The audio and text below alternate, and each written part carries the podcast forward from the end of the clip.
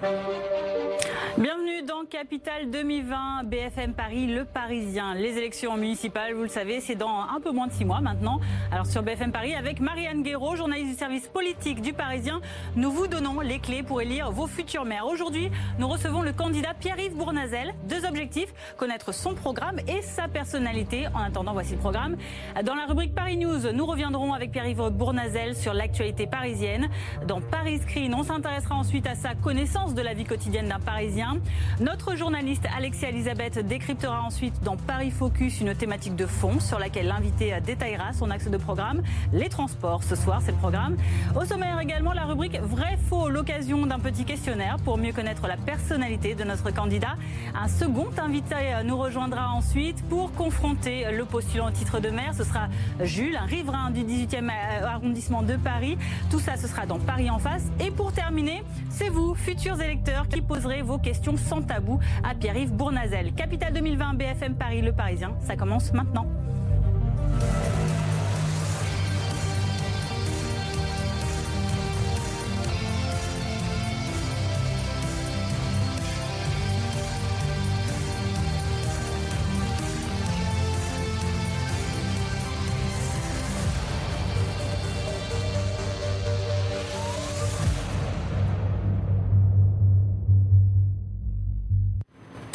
Et on vous rappelle qu'à tout moment de l'émission, surtout, vous pouvez réagir sur les réseaux sociaux avec le hashtag BFM Paris. Pierre-Yves Bournazel, bonsoir. bonsoir. Merci d'avoir accepté euh, notre invitation ici euh, sur le plateau de Capital 2020. Vous êtes donc en lice hein, pour le fauteuil de maire de Paris en 2020. Euh, vous êtes actuellement député de la 18e circonscription de Paris. On va apprendre à mieux vous connaître ce soir.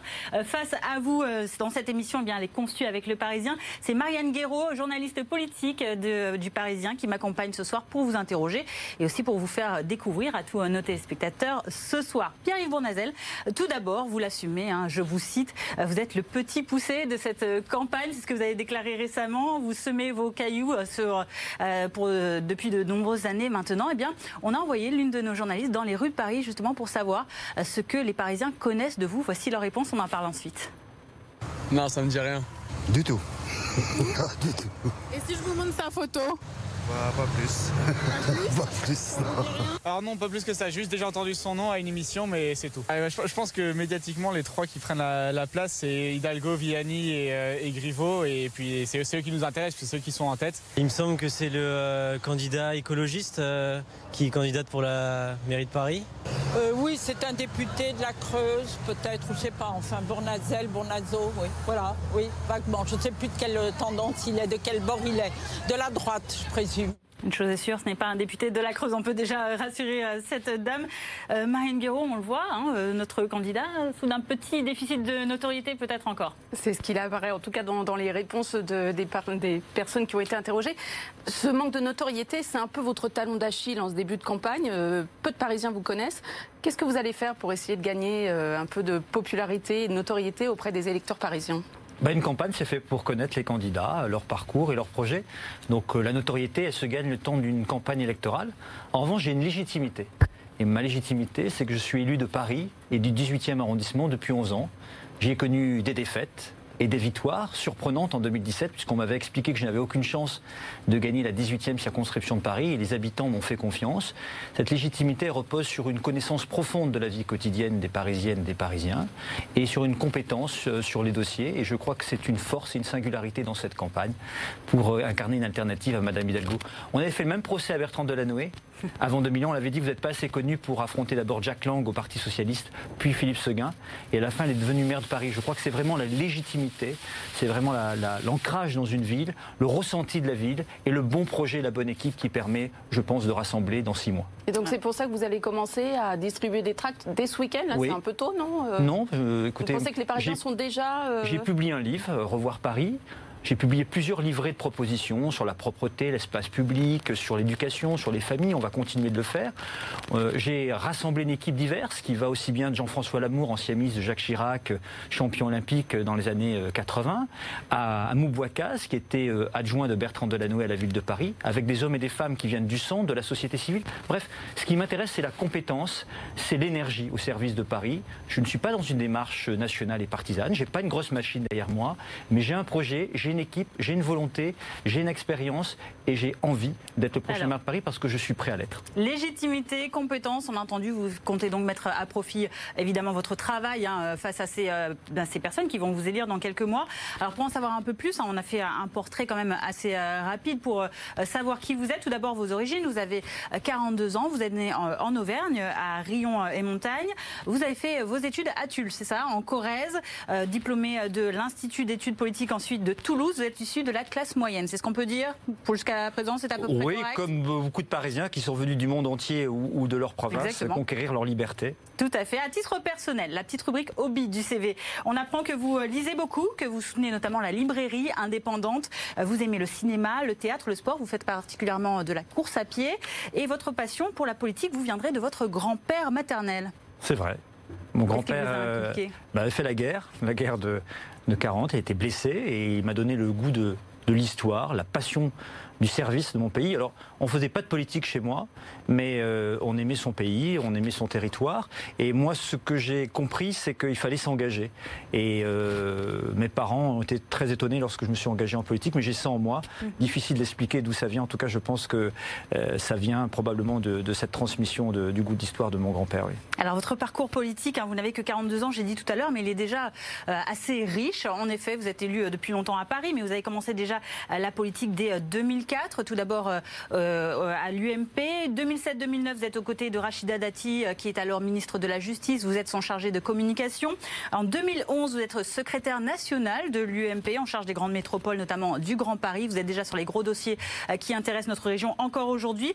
Euh, première tentative hein, pour les municipales, c'était en 2013. Vous avez déclaré être candidat. C'est Nathalie Kosciusko-Morizet qui a gagné à l'époque. Vous êtes devenu son porte-parole de campagne à ce moment-là.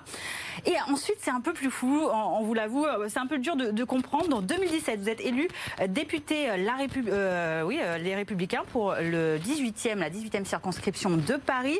Peu après, vous intégrez le groupe Agir à l'Assemblée nationale. 2019, en mars dernier, vous déclarez votre candidature à la mairie de Paris, mais sans étiquette cette fois-ci, en dehors des partis. C'est ce que vous avez déclaré, alors que vous ne quittez les Républicains que quelques mois plus tard, au mois de juin, au Conseil de Paris, pour créer votre groupe 100% Paris. A un peu du mal finalement à vous situer, j'ai l'impression, Marianne. Bah, je, peux vous expliquer.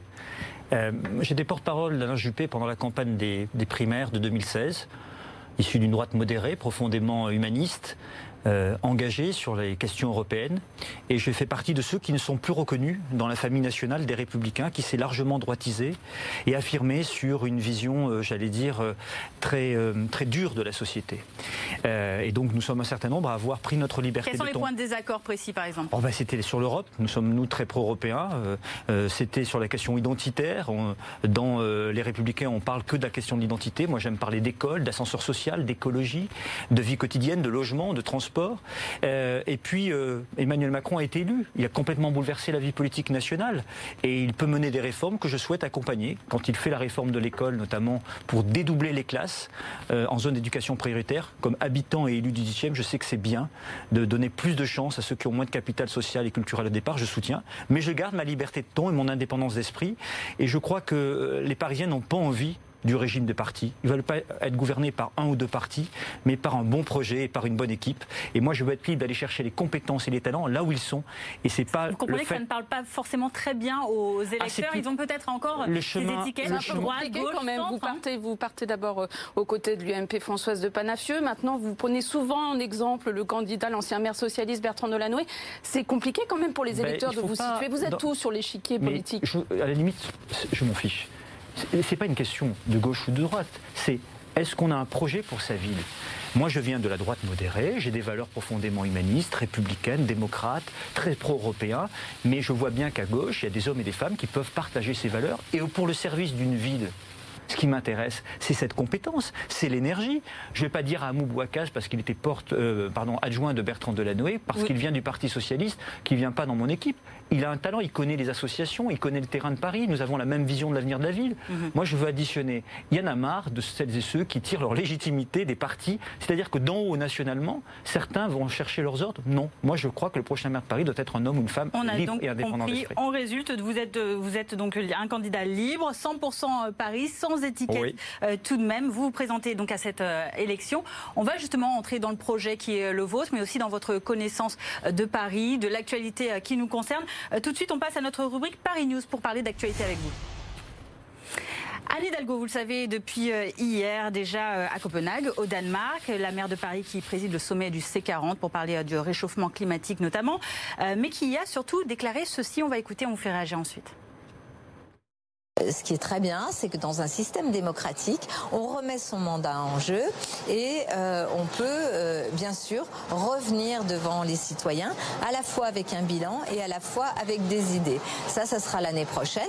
Donc d'ici là, patientez.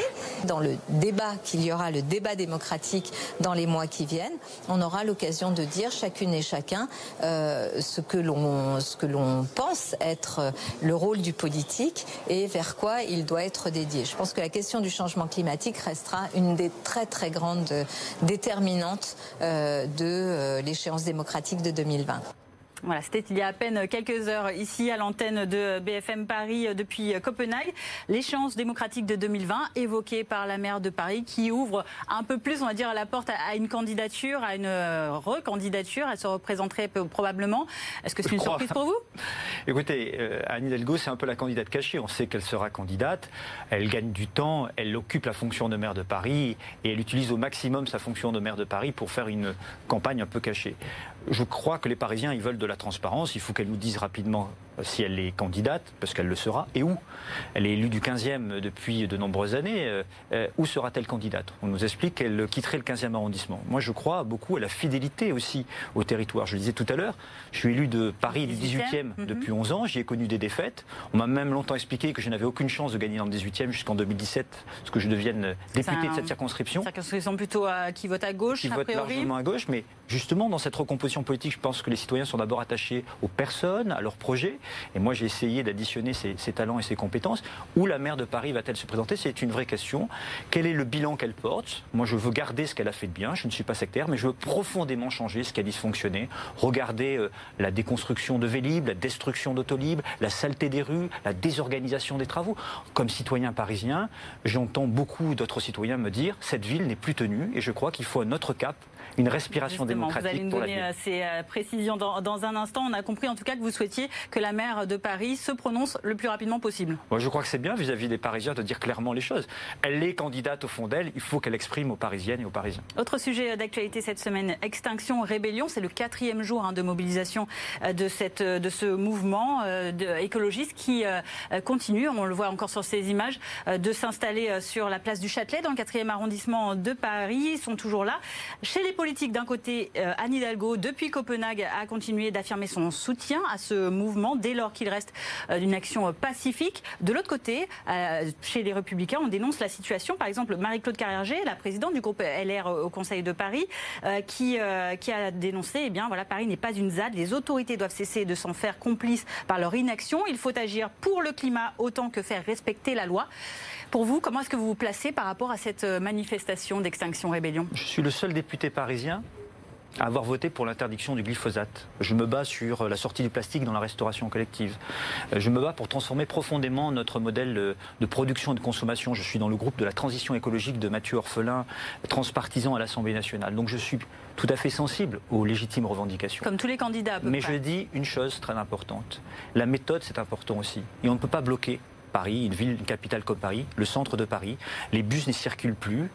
C'est une entrave à la liberté de circulation et à la question de la sécurité aussi, parce que c'est majeur. Donc je pense qu'il y a d'autres façons de revendiquer. il y a d'autres façons d'exprimer son opinion. Il y a des forums pour ça. Il y a des places qui peuvent être euh, occupées euh, euh, dans des moments adaptés, le week-end, le soir, il peut se passer des choses. Moi, je suis pour la discussion, je suis pour qu'on porte ces sujets, mais je suis pour le faire dans le respect de la loi et dans le respect du domaine public qui doit être préservé. Et je considère que la maire de Paris n'est pas à la hauteur de sa fonction, parce que quand on est maire de Paris, on doit tenir le même discours à tous les citoyens. Que se passait-il si ces personnes allaient à l'hôtel de ville? Elle dirait euh, c'est bien, ils occupent Hôtel de Ville et c'est normal Non. Donc je pense qu'il faut tenir le même discours de lucidité, de cohérence à tous les citoyens, quels qu'ils soient, Ces même citoyens si on qui se posent la question opinions. aussi euh, de où est la police, que fait la police, parce que là, ça fait quatre jours tout de même que cet espace public, vous le rappelez, euh, Tout est fait. occupé sans être libéré. Ça, ça Moi, je les suis pour le dialogue. Je connaît. suis pas pour euh, Mhm. démonstration de force. Je suis pour le dialogue, pour qu'on dise, voilà, pour des raisons de sécurité, pour des raisons de liberté de circulation, il faut trouver d'autres moyens de revendiquer euh, vos positions. Pierre-Yves Bournazel, on continue. On va tester votre connaissance de la vie quotidienne des Parisiens tout de suite. quiz. Euh, C'est Paris Screen. Vous connaissez déjà bien le- la musique. On regarde.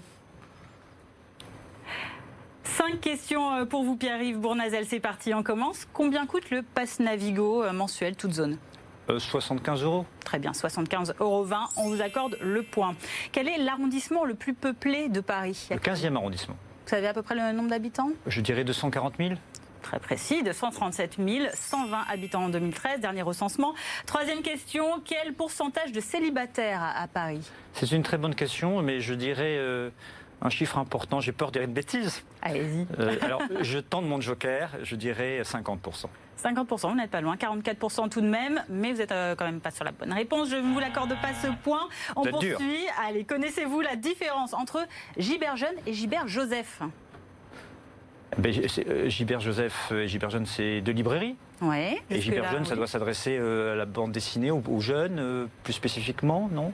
Alors on va demander à la réponse On à Marianne. pas très loin, C'est pas très mais c'est pas tout à fait ça. Bon, en même temps, c'est vrai que l'histoire n'est pas franchement simple. Ça, ça remonte en 1888, puisque c'est un professeur de lettres auvergnat, Joseph Gibert, qui est devenu bouquiniste, Ouais. puis ensuite libraire.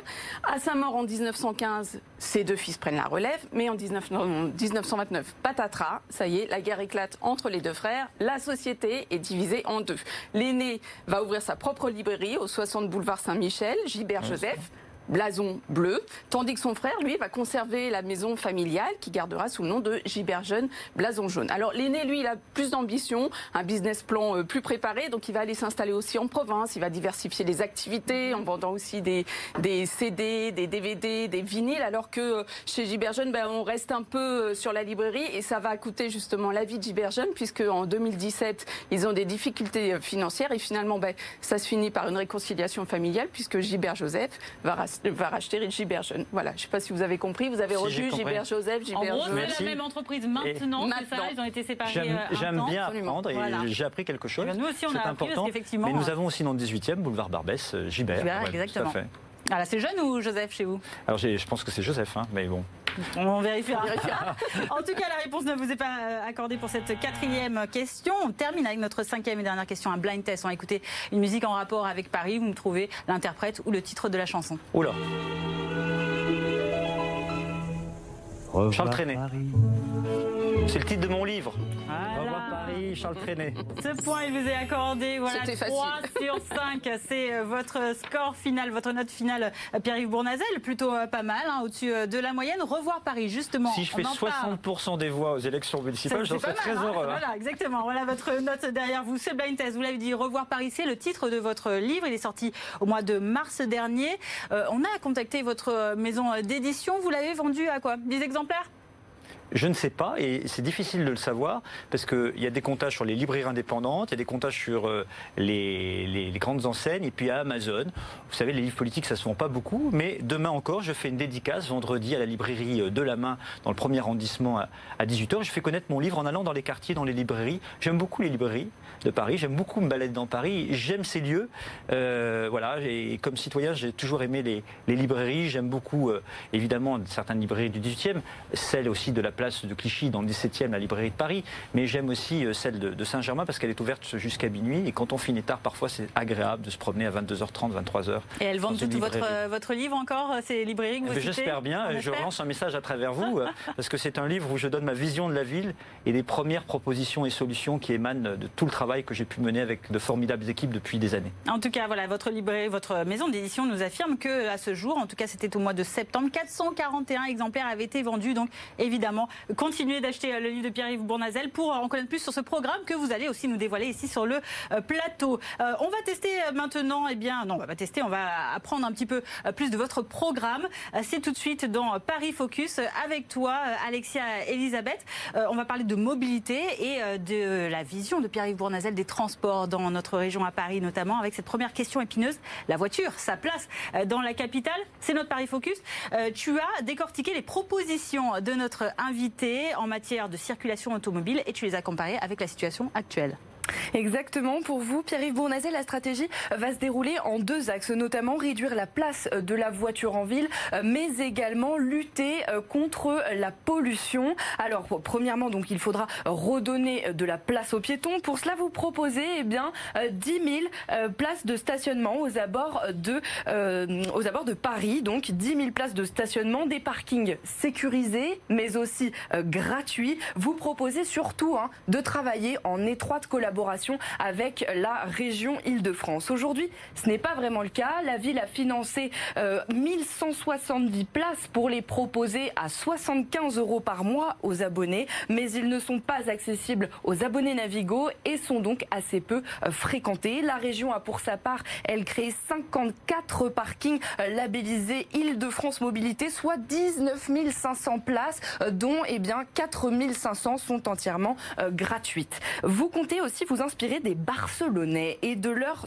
super bloc. Ce sont donc euh, des quartiers qui sont euh, fermés à la circulation, euh, sauf donc pour les transports en commun, pour les camions de livraison, mais aussi pour les voitures des riverains, avec donc trois zones test hein, pour vous à Paris, le Marais, la Butte aux Cailles et enfin un quartier que vous connaissez bien, Montmartre, en matérialisant eh bien, ces super blocs avec des poteaux mobiles. Aujourd'hui, c'est un peu la même chose avec Paris respire, mais cela se déroule de façon hebdomadaire, hein, surtout le week-end, dans 14 quartiers euh, parisiens. Certains euh, quartiers s'y ajoutent, hein, puisqu'ils sont fermés une fois par mois ou seulement l'été.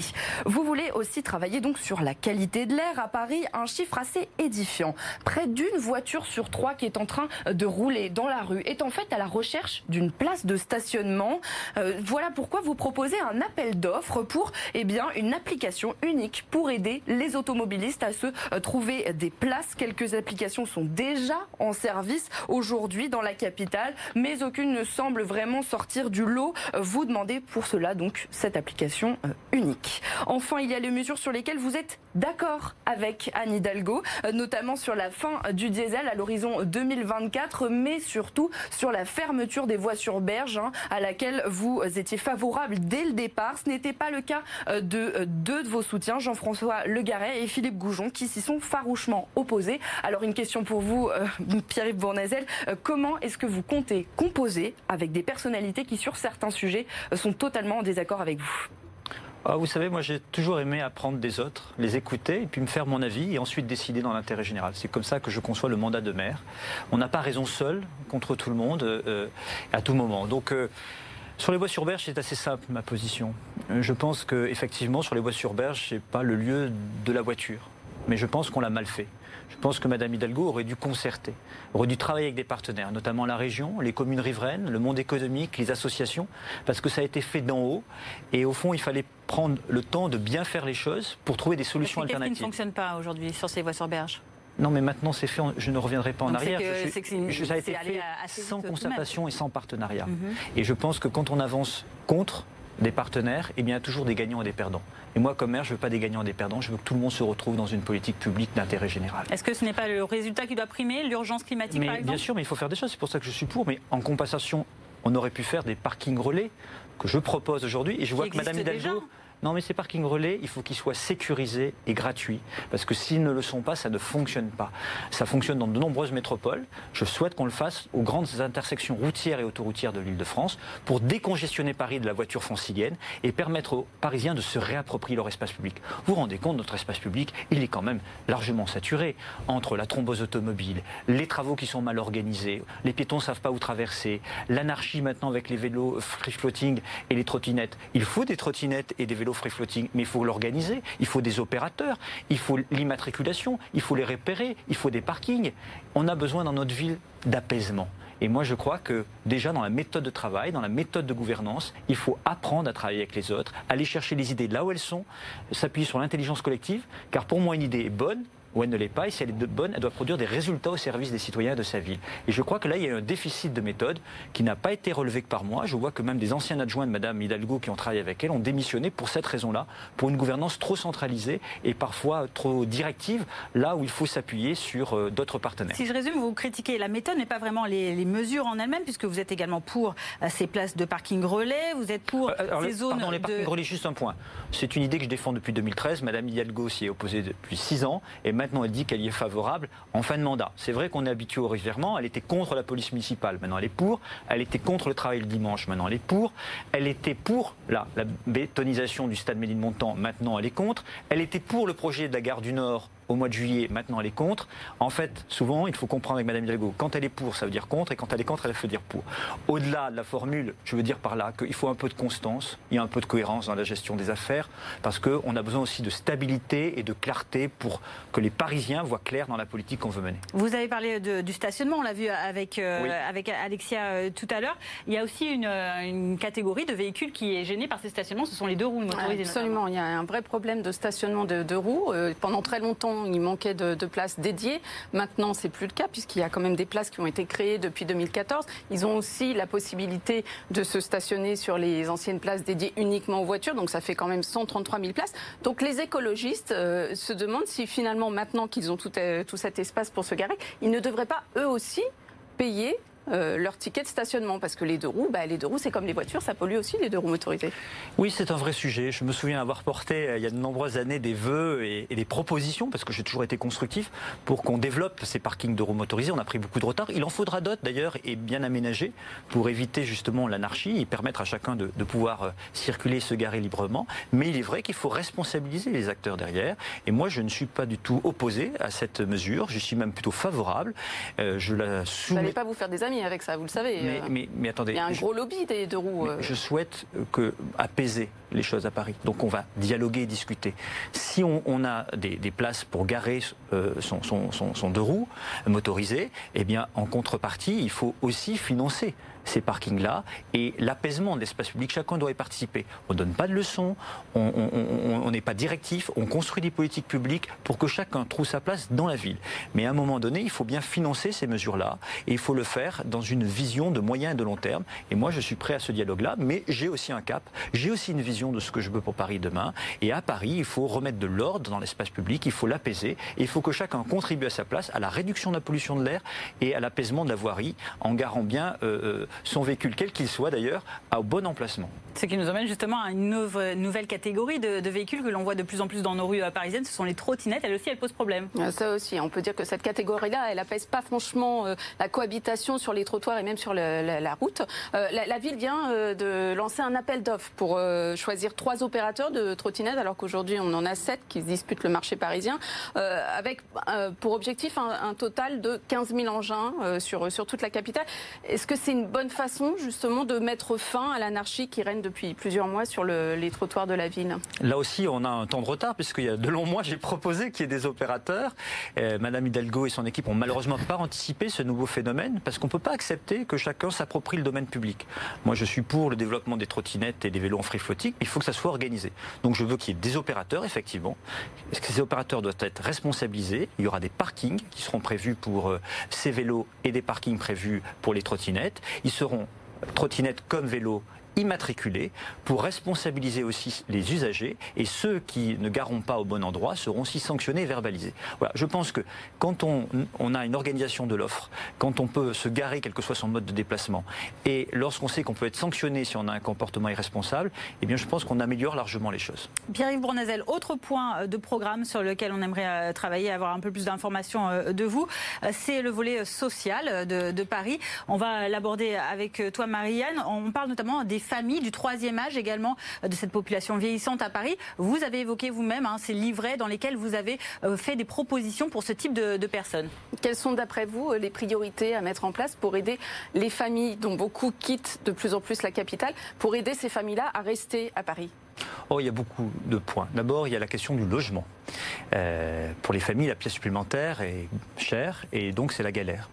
À 10 000 euros le mètre carré en moyenne à l'achat, à 31 euros le moyenne mètre carré la location, c'est quand même très difficile aujourd'hui. Donc moi je souhaite arrêter l'hyperdensification et le bétonnage de Paris. Donc en contrepartie, je suis prêt à requalifier des bureaux usagés qui ne servent plus à l'activité économique et les reconvertir en logement et pour les destiner en principalement aux classes moyennes et aux familles pour qu'elles restent dans Paris et qu'elles assurent la diversité sociale. Ça me paraît important. Mais pour leur faciliter la vie au quotidien, le logement c'est important, on y viendra plus tard, mais pour le quotidien, pour, la vie quotidienne, qu'est-ce que vous leur proposez pour eux Pour la vie quotidienne, il y a notamment les infrastructures culturelles et sportives. Je pense que les familles doivent être prioritaires. On n'a pas assez de place dans les conservatoires. Je propose depuis très longtemps, par exemple dans le 18e arrondissement, qu'on ait un nouveau conservatoire de ce nom qui puisse accueillir toutes les familles. Je souhaite étendre les horaires euh, des services publics municipaux, que ce soit les mairies d'arrondissement, les conservatoires, les bibliothèques qui sont ouvertes que 38 heures par semaine en moyenne à Paris, comptent 98 heures à Copenhague. Dans le prochain mandat, je souhaite élargir ces horaires. Je souhaite ouvrir les crèches non plus jusqu'à 18h30, mais jusqu'à 19h30. Donc je souhaite vraiment favoriser les familles et que le rythme euh, des services municipaux s'adaptent au rythme de vie des familles pour leur faciliter leur vie quotidienne. Ça ressemble un peu au slogan de NKM en 2014, ça, euh, eh bien, adapter Le, rythme de la ville. Eh ben, c'était une bonne idée, et ces bonnes idées doivent être mises au service de tous. Je crois que c'est ce qu'attendent beaucoup de familles. Euh, les places en crèche, la qualité dans les écoles. Je travaille sur un plan 100% d'alimentation biologique, produits locaux et de saison pour fin 2024 pour l'ensemble des enfants de Paris, car aujourd'hui c'est très inégalitaire. Regardez dans le 18e arrondissement, là aussi les familles se battent parce que euh, la qualité n'est pas au rendez-vous. On peut le faire en s'appuyant notamment sur sur la région Île-de-France, mais aussi la région Normandie, la région Centre. On travaille avec des experts pour acheminer ces circuits-là qui permettront la qualité. Ça concerne les familles, hein, ces, euh, mesures. Évidemment, on en parlait également, la population parisienne vieillit de plus en plus également. Bah oui, les plus de 60 ans représentent 20% de la population euh, parisienne. En 2040, ils représenteront un quart de la population. Et curieusement, pour l'instant, euh, dans ce début de campagne, on n'en parle pas beaucoup des seniors. Alors qu'est-ce que vous comptez faire pour les aider soit à rester à domicile chez eux au maximum, parce que toutes les familles n'ont pas les moyens de placer leurs personnes âgées en, maison de retraite, soit justement en termes d'infrastructures pour accueillir ces personnes euh, affaiblies. Quelles sont vos propositions? Alors, il faut bien distinguer dans les seniors, ce qu'on appelle les seniors, c'est les plus de 60 ans. Il y a ceux qui ont une santé fragile parce qu'ils ont euh, rapidement vieilli. C'est la question de la dépendance. Ça concerne plus de 28 000 personnes aujourd'hui à Paris. Là-dessus, on doit faire des efforts sur le maintien à domicile le plus longtemps possible et ensuite des efforts sur l'accueil dans les EHPAD de qualité. Et là-dessus, nous voulons engager une nouvelle politique de renforcement parce que ça va se développer. Et puis, il y a les seniors qui sont en forme, les seniors qui sont à la retraite. Alors, ils ont perdu souvent du pouvoir d'achat parce qu'on gagne moins la retraite que lorsque on travaillait. Donc, il y a la question du logement intergénérationnel que je veux privilégier d'accès au logement de la ville de Paris pour ces personnes qui gagnent un peu moins et donc qui ont besoin d'avoir de, bénéficier d'un logement aidé. Mais je souhaite aussi qu'elle soit utile à la société. Je sais que beaucoup sont prêts à s'investir dans les associations, notamment pour les jeunes, dans le soutien scolaire. Donc je veux là aussi permettre un certain nombre de choses. Et puis je veux travailler, ça je l'ai fait à l'Assemblée nationale avec un certain nombre de collègues, travailler sur les aidants on a besoin de reconnaître le statut des aidants. C'est ceux qui aident les personnes très âgées, les personnes dépendantes. Euh, c'est euh, un vrai engagement euh, et il faut qu'évidemment il soit reconnu comme tel et sur le plan financier. Donc c'est une priorité absolue. La ville de Paris doit être une ville solidaire et quel que soit son âge, euh, on doit pouvoir y vivre en toute tranquillité. Justement, vous avez abordé cette thématique euh, à deux reprises, hein, celle du logement, à la fois pour les familles, mais aussi euh, du logement intergénérationnel pour les personnes plus âgées notamment. Cette question du logement, elle vous a été posée notamment par l'un de nos précédents invités, c'est David Béliard qui était sur ce plateau il y a deux semaines. Et il a cette question pour vous, justement, pour une mesure très concrète. On l'écoute et puis vous lui répondez derrière. Ben, Pierre-Yves, euh, exceptionnellement, je te, tutoie pour cette émission, mais je sais que tu es, euh, comme moi, très attaché euh, à la question de la cherté et de l'explosion des prix immobiliers à Paris, que ces prix eh bien, empêchent une grande partie de la population de se loger. Et moi, j'ai une question. Est-ce que tu es d'accord avec ma proposition de blocage des loyers pendant 5 ans, à la fois à Paris et dans sa métropole, pour permettre, au bout du compte, à chacune et chacun de pouvoir mieux se loger et de répondre de lutter efficacement contre la spéculation immobilière. Le blocage des euh, loyers, est-ce que pour vous c'est une solution? Est-ce que c'est la seule? C'est pas interdit. Voilà. Pour moi, c'est pas un sujet tabou au vu de la cherté des prix à Paris, mais c'est une mesure On qui a même peut dépassé les 11 000 euros euh, ce matin, selon un C'est une mesure qui peut être temporaire, mm. parce que c'est pas une solution durable. La vraie solution durable, c'est le Grand Paris. Je ne serai pas le candidat qui va expliquer aux Parisiens que je vais régler moi-même, tout seul, la crise du logement. Ce n'est pas vrai. Je vais y participer, y contribuer. Je l'ai dit tout à l'heure, par exemple, en requalifiant des bureaux usagers en logement, en rehaussant un certain nombre de dents creuses pour égaliser dans certains quartiers, en préemptant sur l'insalubrité, parce qu'il y a encore l'insalubrité à Paris, en renouvelant des logements, bien sûr. Mais la, vérité, c'est que Paris est une petite ville de 105 km, 87 km si on enlève les deux bois, le bois de Boulogne et le bois de Vincennes. Donc moi, je suis contre l'hyperdensification et le bétonnage, comme l'a fait Madame Hidalgo. Rendez-vous compte, Madame Hidalgo, elle veut bétonner Bercy-Charenton, elle veut faire des tours où des gens vont habiter près de l'autoroute A4 et du périphérique. C'est pas ma conception de la ville. Il faut avoir le courage de dire que c'est à l'échelle du Grand Paris qu'on va régler cette euh, crise du logement. Est-ce que ça ne revient pas finalement à ce qui a déjà été fait, c'est-à-dire euh, déplacer les populations vers la périphérie? C'est-à-dire qu'il faut mettre au pot commun des compétences et qu'il faut arrêter les égoïsmes municipaux, que ce soit. Ça parle pas, ça. les égoïsmes municipaux, très clairement, c'est des maires qui ne veulent pas de logements sociaux et d'autres qui font que du logement social. Comment il faut partager les, choses. Eh bien, auprès des nouvelles gares qui vont apparaître, du Grand Paris Express, il faut faire des écoquartiers avec du logement, du logement social pour les familles les plus démunies, du logement intermédiaire pour les classes moyennes et de l'accession à la propriété parce qu'il faut monter l'offre de privé si on veut jouer sur les prix dans la durée. Et il faut doubler l'offre à l'échelle du Grand Paris sur les 15 ans si on veut résoudre la crise. Il faut avoir le courage et la lucidité de dire la vérité aux Parisiens. Parce que depuis 20 ans, dans toutes les campagnes, gauche-droite, chacun explique moi, maire de Paris, je vais régler la crise. Alors même que le centre de Paris euh, reste euh, difficile, inaccessible maintenant, qu'il y a des, immeubles qui restent vides, ça va rester vide et on va déplacer. Non, moi je suis favorable à ce qu'on puisse remettre du logement sur le marché par des incitations fiscales. Ça me paraît essentiel, c'est très important. Comme je souhaite lutter contre le phénomène Airbnb, je suis pour qu'on ait Airbnb, je ne suis pas pour l'interdiction parce que ce serait un non-sens. Je comprends les Parisiens qui veulent finir de payer leur loyer ou le remboursement d'emprunt, je le comprends tout à fait, mais je veux plafonner, mhm. plafonner à, 60 jours. À 60 jours, je pense que c'est raisonnable. en tout cas, il faut en discuter par an. Euh, il faut évidemment un vrai système de contrôle pour lutter contre les abus et les sanctionner, pour permettre à chacun de pouvoir louer son logement, mais ne pas raréfier l'offre et pas professionnaliser l'offre Airbnb, parce que ça retire des logements aux Parisiens et ça participe à la raréfaction euh, des biens. J'ajoute une dernière chose, je mettrai fin à la préemption en revanche de Madame Hidalgo sur le diffus, c'est-à-dire d'acheter avec l'argent du contribuable des logements qui sont des logements euh, de qualité euh, avec l'argent du contribuable et les transformer de logements privés en logements sociaux parce que ça ne crée pas un nouveau logement, ça raréfie l'offre et cet argent, je préfère l'utiliser à entretenir le parc social existant et à transformer énergiquement de manière propre le parc social existant où il y a beaucoup de retard, où les crédits ont baissé ces dernières années. Pierre-Yves Bournazel, merci. On passe tout de suite à la rubrique vrai-faux. C'est l'occasion d'un petit questionnaire, de nouveau, cette fois-ci pour mieux connaître votre personnalité. Euh, Benjamin Griveaux et Cédric Villani sont euh, tous les deux euh, devant vous dans les sondages. Ce n'est pas une surprise, vous le savez. Vrai ou faux qu'au final, vous allez rejoindre l'un ou l'autre des deux Est-ce que vous pouvez nous assurer que vous allez aller au premier tour tout seul? Je suis candidat pour être maire de Paris parce que je suis prêt et préparé. Et j'ai bien compris pour être maire de Paris, il fallait être candidat. Donc je suis candidat. Et vous savez, dans cette campagne, on me pose beaucoup cette question-là. J'aime beaucoup Benjamin Griveaux, j'aime beaucoup Cédric Villani. Mais je ne vais pas passer mes émissions de télé à commenter leurs programmes et les fractures aliments. Ça fait 11 ans que je me suis engagé pour Paris. Ils sont arrivés il y a quelques jours, il y a quelques mois pour certains, c'est leur droit. Mais enfin, moi j'ai le droit aussi de défendre mon projet, ma légitimité, et j'entends convaincre les Parisiens. C'est pour ça qu'avec le premier document de campagne, nous allons dans tous les arrondissements avec mon équipe euh, ce week-end essayer de convaincre. C'est ça une campagne, c'est de démontrer que les jeux ne sont pas faits, que c'est ni les sondages, que je respecte, je l'ai dit comme tout le monde, ni euh, euh, quelques analystes qui décident, c'est les Parisiennes et les Parisiens qui décideront de leur futur Vous leur confirmez donc que vous allez jusqu'au bout euh, Oui, vous savez, on n'écrit pas un livre, on n'a pas 11 ans d'engagement sur le terrain, on n'a pas monté une équipe, un projet aussi abouti pour, au fond, ne pas aller jusqu'au bout d'une démarche.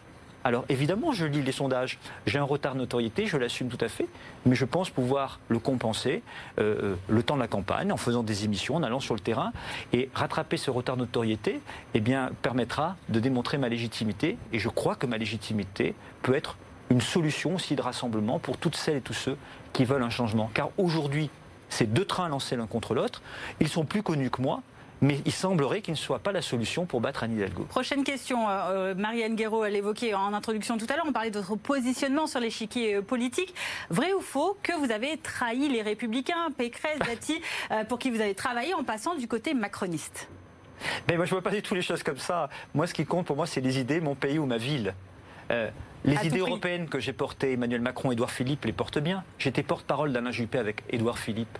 Donc forcément, je me retrouve dans la philosophie moi, ce qui m'a choqué sur le plan national, c'est qu'un certain nombre de républicains s'opposent à un, gouvernement qui mène des réformes pour lesquelles ils ont milité depuis très longtemps. Je pense que les Français en ont ras-le-bol des oppositions systématiques.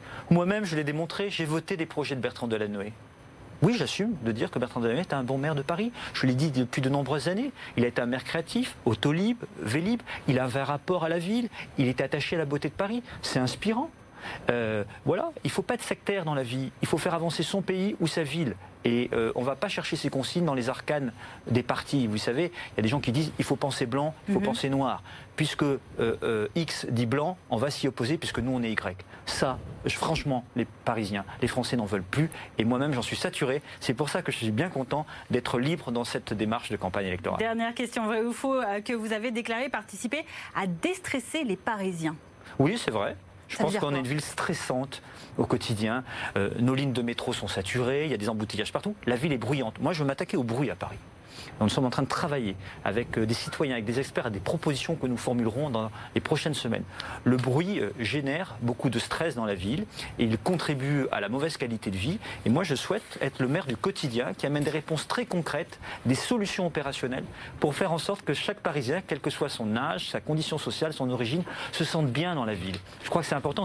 Nous sommes dans la plus belle ville du monde, nous en sommes fiers, mais notre vie quotidienne s'est quand même dégradée et il faut y remédier. Et concrètement, voilà, vous leur proposez quoi? Des petites activités? Qu'est-ce que c'est pour déstresser un Parisien? Parce que là, il va falloir du boulot. Hein. De répondre aux questions des transports dont on a parlé tout à l'heure, régler la question du logement, régler les problèmes de lutte de, contre la pollution. Vous ne pensez pas que les, maires précédents ont voulu la même chose? Mais je ne nie pas ça. Bien sûr, il y a des choses la baguette magique? Mais j'ai pas la baguette magique, mais j'ai une vision, j'y ai travaillé, j'ai un projet, j'ai une équipe, on a des nouvelles solutions. J'en ai, ai, évoqué certaines dans mon livre, mhm. et on va continuer à le faire. Je veux dire, euh, si tout avait été réussi, ça se verrait. Si tout était euh, mauvais, ça se verrait aussi. Il faudra garder la part de réussite, mais il va falloir profondément changer avec une nouvelle énergie ce qui a dysfonctionné. Et je pense que celles et ceux qui travaillent depuis très longtemps à ce nouveau projet ne sont pas les plus mal placés pour le porter et l'incarner dans l'avenir.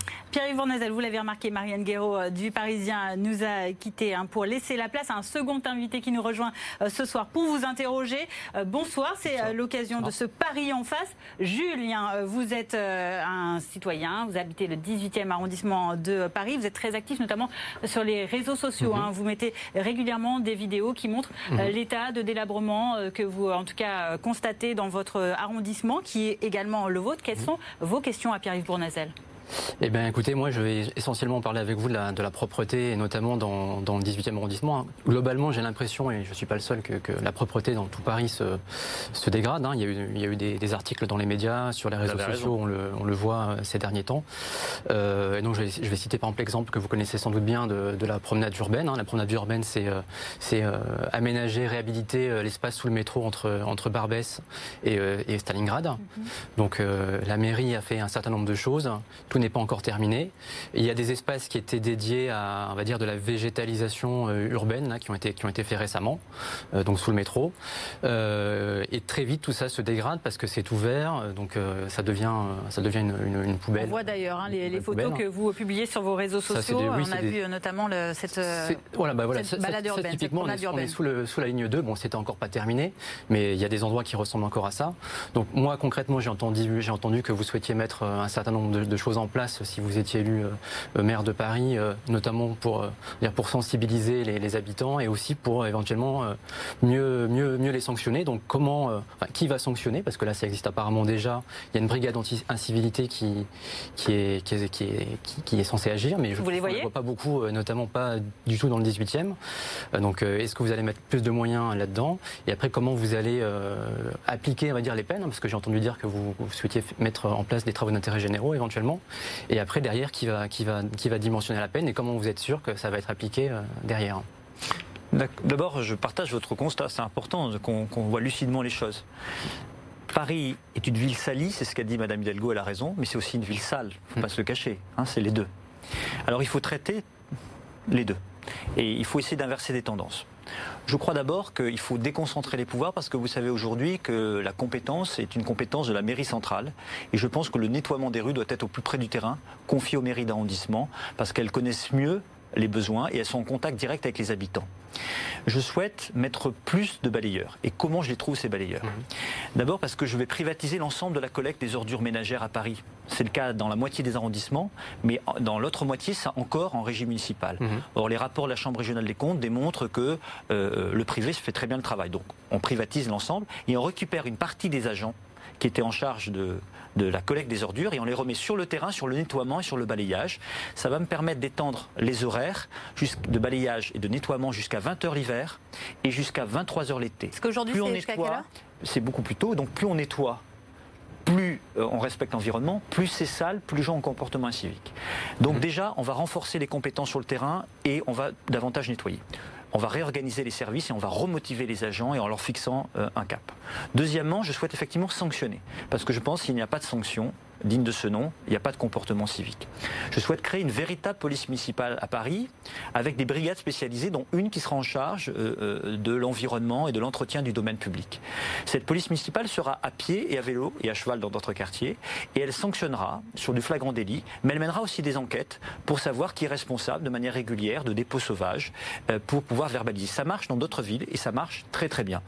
Je souhaite aussi mettre en place effectivement les travaux d'intérêt général tu casses, tu répares, tu salis, tu nettoies pour responsabiliser euh, euh, celles et ceux qui peuvent nuire de manière euh, pluriel euh, qui récidive euh, sur le mauvais entretien de la Une voirie. inspiration de ce qu'avait fait euh, Bertrand Delanoë sur les Vélib qui étaient dégradés à l'époque. Tout à fait, tout à fait, et qui a été arrêté mhm. par la majorité de Madame Hidalgo aujourd'hui. Il faut généraliser ces travaux d'intérêt général, qui est une peine dissuasive. Est-ce que vous qui vivez dans le 18e arrondissement, vous avez l'impression que de responsabiliser les, les personnes voilà, qui salissent les, rues, ça peut suffire, et de, et de mettre cette police en place également, ce sont des solutions qui peuvent vous aider? Si, si c'est réellement appliqué, oui, mais là, il existe déjà euh, je sais que Madame Hidalgo euh, enfin, annonce, euh, enfin, quand on, quand on l'entend sur la propreté, verbalisée à 68 euros pour un mégot jeté par terre. Sincèrement, j'ai jamais vu quelqu'un se faire verbaliser dans notre quartier. Et le problème, c'est pas les mégots. Hein. je veux dire, là, on est, on est à un autre niveau. Donc, si, déjà ça, si déjà ça, c'est difficile à faire, comment, enfin, comment vous allez motiver, on va dire, les, troupes sur le terrain et Présence humaine présence humaine est pilotée directement dans les arrondissements. Vous savez, c'est très important. Euh, il faut motiver ce personnel-là. Ils font une tâche extrêmement difficile. Euh, ils sont en contact de la population, c'est pas toujours très mmh. évident. Il faut les motiver. Et si c'est de l'administration centrale très éloignée des territoires, ça se passe pas bien. Si c'est au plus près du terrain avec des élus qui les accompagnent, qui fixent des objectifs, mmh. euh, ça se passe mieux. Si on a un renforcement, comme je veux le faire, du personnel et qu'on étend les horaires de nettoiement, je pense que déjà on va inverser les tendances avec les sanctions dont j'ai parlé. Et puis il faut un grand plan d'éducation aussi. C'est très important l'éducation, le respect de l'environnement. Moi, je souhaite que dans les écoles, on puisse former cette génération éco-citoyenne. Dans le cadre des aménagements de rythme scolaire, il y a des ateliers. Il faut que chaque enfant de Paris, à un moment, ait appris à bien respecter son environnement et le domaine public. Et il faut aussi s'appuyer sur les associations qui sont prêtes à faire des opérations coup de poing dans les quartiers pour nettoyer et former aussi avec les agents, les citoyens au respect de l'environnement. Donc je crois que en, ayant une réorganisation des services, davantage de sanctions et en même temps un grand plan d'éducation, on peut inverser des tendances car il n'y a pas de fatalité à ce que Paris soit une ville aussi sale et aussi salie. C'est un problème de qualité de vie pour nous tous, dans le 18e comme dans tout Paris, mais c'est un problème aussi d'attractivité, d'image de Paris, car malheureusement, euh, euh, Paris euh, a véhiculé beaucoup d'articles et beaucoup d'émissions assez négatives dans le monde entier sur la dégradation Notamment de le Guardian qui récemment, fin septembre, pointé du doigt hein, tous ces graffitis, trottinettes, vélos, trottoirs, les crottes de chiens, les mégots également. Euh, même euh, un acteur célèbre, Fabrice Lucchini, qui réside dans le 18e arrondissement euh, également, a dénoncé hein, dans la presse, voilà, je vis dans le 18e, c'est d'une saleté sublime, comme une ville du Moyen-Orient, évidemment avec le lyrisme hein, qu'on connaît à Fabrice Lucchini, mais c'est ce que vous vivez au mmh. quotidien. On a vu sur vos photos également mmh. des encombrants. Quels sont en fait les, grandes, les grands types de, de saleté que vous constatez dans votre arrondissement Justement, sur les, sur les encombrants, il y a les encombrants, on va dire, légaux qui sont déclarés sur, dans ma rue où la, la personne a l'appel et là, du coup, c'est fait un bonnet du fort, mais après, c'est enfin, censé être évacué rapidement. Ça l'est pas forcément toujours, puisque mmh. moi qui l'utilise dans ma rue, souvent on me dit oui, ça a été enlevé. En fait, le, c'est toujours là, alors que c'est censé être évacué. Mais il y a aussi les dépôts euh, sauvages, où là, c'est les, euh, c'est les riverains eux-mêmes qui signalent en prenant une photo du dépôt, et qui, voilà, c'est censé être traité derrière aussi. Mais moi, ce que je suggère, c'est mieux utiliser les, je veux dire, les données euh, de, dans ma rue en masse, parce qu'il y, a Oui. des- on va dire, il y a des décharges clandestines où il y a des dépôts qui sont récurrents. Je pense que les gens pensent qu'en fait, c'est- une, une décharge clandestine, en fait. Et du coup, il faudrait plus les, euh, plus les cibler et passer tous les jours, pas forcément que les gens aient besoin de toujours signaler euh, les, Vous avez raison. en fait. Je pense Il y a une bon- application qui existe aujourd'hui, apparemment, elle qui est un pas bon outil, qui est un bon outil, mais euh, qu'il faut davantage euh, euh, rendre opérationnel. Et puis surtout, vous savez qu'il y a- beaucoup de récidivistes. Moi, je pense par exemple à la place Jeanne Bouec, au carrefour de la rue Clignancourt, de la rue Mirail, de la rue Poulet. On voit là euh, toujours euh, euh, des dépôts sauvages. C'est probablement les mêmes personnes. Je pense que cette police municipale peut mener enquête, retrouver ces personnes et les sanctionner. Je peux vous dire qu'une fois qu'on est sanctionné, on a un comportement beaucoup plus civique. Je pense à la rue Vauvenargues, à une intersection de la même façon, euh, à la porte de Clignancourt, dans d'autres intersections. Enfin, dans tout Paris, on pourrait regarder. On sait qu'il y a des endroits où vraiment, s'il y a une sanction, parce qu'il y a une enquête un vrai travail, on peut inverser les tendances.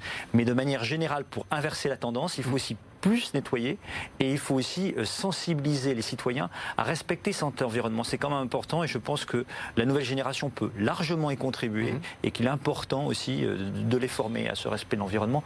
Ça me paraît essentiel. Julien, merci beaucoup euh, d'être intervenu. Vous restez avec nous. Pierre-Yves Bournazel, on passe tout de suite à nos questions sans tabou. Vous allez voir vos futurs électeurs. On est allé à à leur rencontre. Ils ont des questions à vous poser directement. On les écoute, vous leur répondez au fur et à mesure. Vous êtes plutôt rive droite ou rive gauche? Ah bah, je suis plutôt rive droite parce que c'est le Forcément. 18e. Mais je suis euh, maintenant euh, que je suis un constructif et que je suis à la fois rive gauche et rive droite. Et quand vous serez le maire de, on, on vous le souhaite en, tout cas, de tous les Parisiens. Est-ce que vous pouvez encore le- répondre à cette question? J'ai un lien particulier avec le 18e. Ça, c'est Qu'est-ce que ça représente pour vous? Un apprentissage in- incroyable. J'ai beaucoup appris dans le 18e, j'ai beaucoup évolué sur certains sujets, parce que le 18e, c'est un petit Paris de la diversité sociale, générationnelle et d'origine, qui permet de voir Paris en grand, avec euh, ses échecs, avec aussi ses réussites. Euh, et donc, j'y suis profondément attaché. Vous C'est qui vivez un euh, rive droite également, dans le 18e arrondissement de Oui. Paris, qu'est-ce qui vous plaît dans, dans ce secteur de la capitale Bah, déjà, je trouve que c'est assez central, donc euh, c'est bien desservi pour sortir, pour aller travailler, c'est très pratique. La ligne 12, la ligne 4, oui, Voilà, le- ça dessert pour les transports et puis je trouve que c'est agréable. Il y, a, il y beaucoup d'amis qui habitent là aussi, donc euh, j'aime bien, euh, malgré quelques petits défauts euh, dont on a parlé. tout à l'heure. Deuxième question de, des futurs électeurs parisiens pour vous. Vous êtes plutôt à pied ou à trottinette? À pied. À Enfin, pied je suis un piéton, j'adore marcher dans Vous Paris. avez répondu très rapidement. La trottinette, c'est pas votre truc? Non, je ne fais pas de trottinette, je fais un peu de vélo, euh, le taxi, Mhm. le, le pass Navigo, euh, à pied, j'aime marcher dans Paris. Et courir même. Dès que j'ai du temps. Alors j'aime courir, ça c'est une activité. Mais dans la journée, j'aime marcher dans Paris. Je trouve que quand on marche, on gagne du temps, parce que d'abord on se pose, on réfléchit, on, plein de bonnes idées vous viennent. Et puis on peut régler aussi en marchant euh, quelques, quelques détails professionnels, en, en téléphonant. Et puis surtout, j'aime marcher dans Paris, parce qu'on découvre toujours quelque chose. Même quand on connaît bien Paris, on découvre euh, des nouveaux quartiers, on, on découvre dans des rues dans lesquelles on est souvent passé euh, un immeuble qu'on n'avait pas repéré. J'aime ça dans Paris. C'est c'est qu'en fait, on ne connaît jamais vraiment totalement cette ville. Et c'est c'est- c'est un, un puissant fond de richesse. Dernière question pour vous, Pierre-Yves Bonazel, on écoute. Vous êtes plutôt Netflix euh, ou cinéma entre amis? Cinéma entre amis. Pourquoi? Parce que euh, je me suis engagé sur le soutien à la création depuis longtemps. J'ai présidé le fonds de soutien au cinéma de la région Île-de-France. Je suis très engagé dans la commission des affaires culturelles aujourd'hui à Paris. Je défends les crédits d'impôt pour le cinéma, comme je le souhaite d'ailleurs pour le théâtre. Je suis très attaché à ce que d'ailleurs Paris rayonne profondément. Je suis pour des ateliers d'artistes euh, dans le cadre de la requalification des portes de Paris et je souhaite qu'on puisse appuyer euh, ces différents domaines de la création car je pense que la culture est une des réponses aux mots MAUX de notre société aujourd'hui, c'est-à-dire c'est cette haine de l'autre dans, dans sa différence. Aujourd'hui, on ne supporte plus euh, les personnes en fonction de leur orientation sexuelle, en fonction de leur couleur de peau, en fonction de leur âge, en fonction de leur origine, de leur religion. Je crois qu'on a besoin de faire société, de vivre ensemble, et je pense que la culture est un bon point pour euh, apprendre à connaître l'autre. Pierre-Yves Bournazel, Capital 2020, c'est euh, bientôt terminé. Avant de nous quitter, on a une dernière euh, rubrique, hein, l'opportunité pour vous également de poser une question aux futurs candidats, futurs invités en tout cas que nous recevrons ici. Ça peut être aussi une personnalité de la société civile ou un candidat de Paris ou d'Île-de-France pour les municipales, qui que ce soit. Quelle est la question que vous avez envie de lui poser pour améliorer le sort des habitants de notre région? Vous regardez cette caméra-là Alors je regarde cette caméra-là. Alors je, je pensais m'adresser à un, un autre candidat à la mairie de Paris, donc j'espère que ça pourra lui être elle des- destiné.